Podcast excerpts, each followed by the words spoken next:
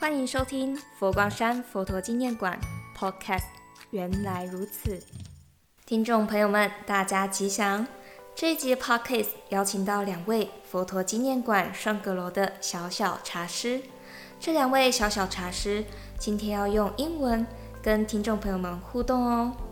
在全球国际化热潮带动下，应用英语导览推动观光产业已成时势所趋。近年接待国际访客的频率增加，佛馆培训小小茶师与世界接轨，茶禅课程指导小小茶师在面对异国访客时，接待与应答得宜，并理解品茗。可跨越语言的隔阂，作为各国交流的共同语言。看他们向大人们主动完成英文自我介绍，同志的模样与勇气，令茶客们非常赞叹。让我们小小茶师嘉瑞以及荣瑜和大家打声招呼吧。Hello everyone, I'm Tang Jia Rui, the Little Tea Master of Foguangshan Buddha Museum. Hello everyone, I'm Lily, the little tea master of Foguangshan Buddha Museum.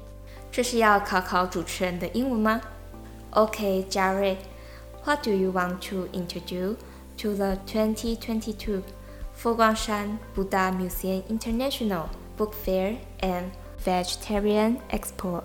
Today, I want to introduce you to the 20 22 Guangshan Buddha Museum International Book Fair and Vegetarian Expo.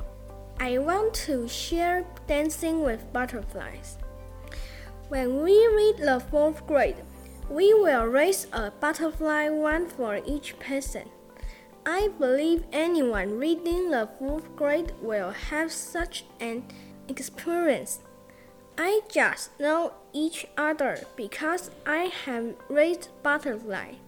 After visiting the butterfly garden in the Foguangshan Buddha Museum, there are many butterfly and wide batteries of butterfly in the butterfly garden. Of course, there is no shortage of food for the butterflies. It can be said that it is a paradise for butterflies in the world. I'm very happy to see many butterflies flying freely there. Just as carefree and happy as we are in the Buddha Museum. How do you feel about the flying butterflies?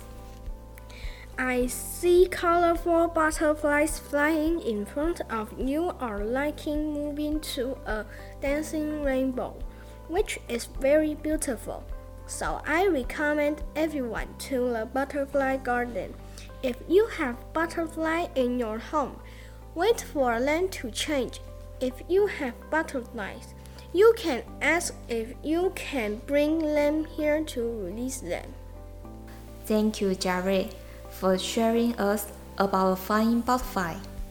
During the upcoming 2022 International Book Fair and Vegetarian Expo in November. You are welcome to visit the Butterfly Garden. And what about you, Lily? I'm the little tea master, and the twin pavilions are where we learn how to make tea. However, today I'm not going to introduce the twin pavilions. Suppose you start your trip from the main hall. In that case, I recommend you to go north south corridor on your way there's so much amazing artwork on the wall, and I want to share my favorite one, which is called Tea Rice Chain. What's the special of the tea rice chain? The story is about a little monk asking his teacher why his teacher didn't teach him the knowledge about Buddhism. But his teacher tell him that he has already taught him a lot of things in their daily life.